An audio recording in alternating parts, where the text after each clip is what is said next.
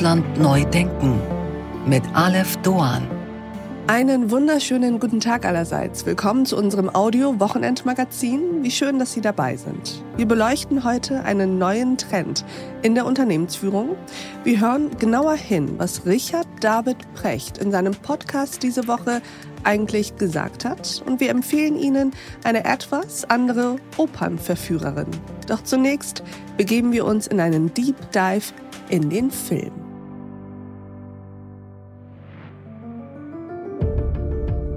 Welche Geschichten erzählt Deutschland eigentlich über sich selbst? Über seine Historie, über seine Konflikte, über seine Wunden und seine Menschen.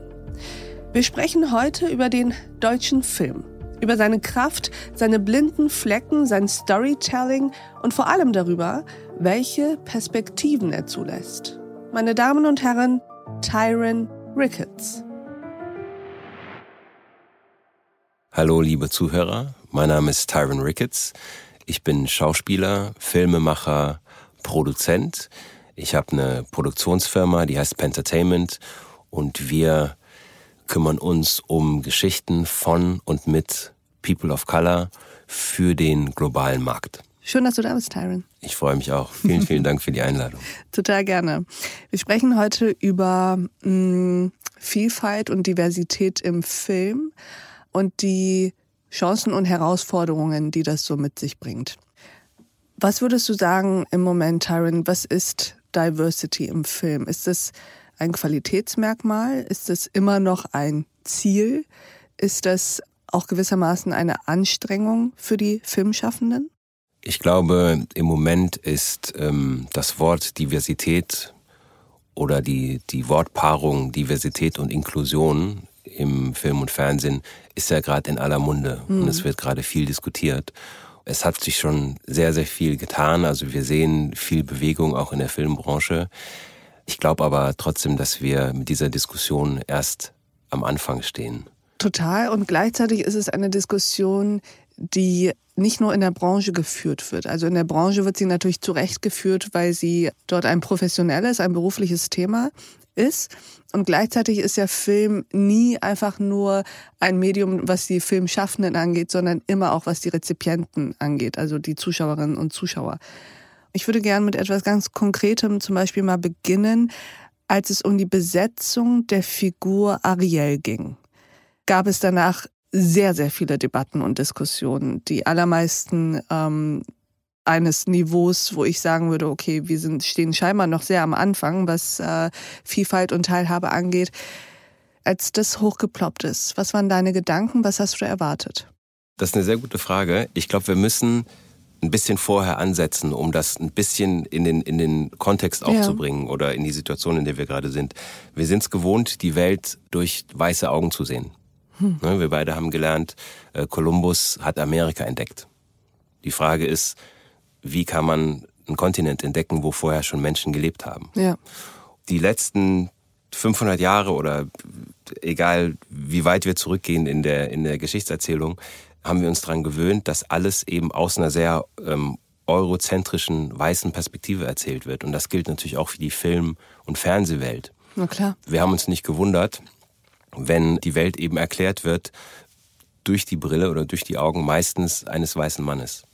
So das ändert sich jetzt gerade, mhm. ne, weil durch technologische Veränderungen, die gerade stattfinden, also Digitalisierung, damit eine gewisse Demokratisierung von ähm, wer mitreden darf und wer nicht, durch ähm, das Auftauchen der Streaming-Dienste, die die Welt als Markt haben. Ja. Ne, und wenn man sich die, das ist ein sehr interessanter wenn man Punkt, sich die, die Bevölkerung auf der Welt äh, anguckt, dann sind halt sehr viel weniger Menschen weiß, als es People of Color auf der Welt gibt. Das heißt, es gibt so verschiedene Gründe, warum sich im Moment Erzählung verändern muss. Mhm. So, und das ist genau der Punkt, an dem wir gerade sind im Moment.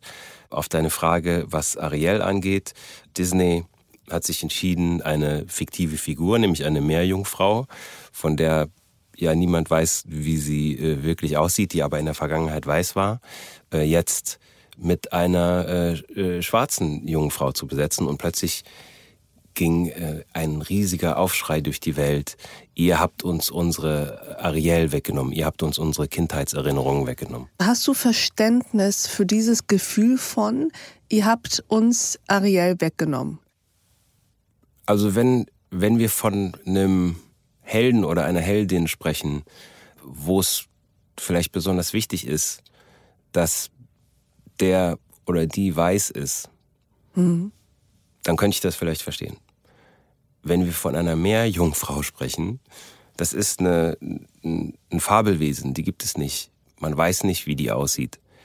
Dann frage ich mich, ist es dann problematischer, wenn die Meerjungfrau jetzt zu ihrem Fischschwanz äh, ein bisschen eine dunklere Hautfarbe hat? Das kann ich nicht wirklich verstehen, ehrlich gesagt. Aber ich finde, ja, also ich sehe deinen Punkt, aber ich glaube, du denkst da zwei Schritte weiter. Ich kenne ja Ariel auch aus den Disney-Filmen von früher, die Zeichentrickfilme. Und da ist Ariel weiß und hat diese roten Haare. Und ich glaube, das ist sozusagen das Bild, mit dem die allermeisten aufgewachsen sind, die mit Ariel in Berührung kommen. Wenn die dann sehen, in der ersten Verfilmung, wo es eben nicht mehr Zeichentrick ist, sondern mit richtigen Schauspielerinnen und Schauspielern, da sieht diese Person anders aus, dann kann ich das Befremden erstmal schon oder die Überraschung erstmal schon nachvollziehen, weil man ist etwas anderes gewohnt und hat deswegen auch etwas anderes erwartet. Aber es ist sozusagen ein deutlich anderer Schritt, daraus dann eine politische Forderung abzuleiten oder sich darüber aufzuregen. Daran sieht man, wie scheinbar intim und emotional in uns diese Narrative verankert sind, die wir aus Kindheit kennen. Ja, das, das mag sein, aber es zeigt auch ein bisschen, welches Verhältnis man zu Menschen mit unterschiedlichen Hautfarben hat. Und an dieser Stelle blenden wir uns aus. Diese Folge in voller Länge finden Sie auf thepioneer.de und in unserer Pioneer App. Wenn Sie noch kein Pionier sind, tja dann sollten Sie sich jetzt dazu verführen lassen. Ab sofort gibt es die Mitgliedschaft bei uns für einen Euro im ersten Monat. Probieren Sie es aus, hören Sie sich all unsere Podcasts an, lesen Sie all unsere Artikel und Newsletter, kommen Sie zu unseren Live-Events an Bord. Ich verspreche Ihnen, es lohnt sich. Bis dahin, auf sehr, sehr bald. Ihre Alef Doan.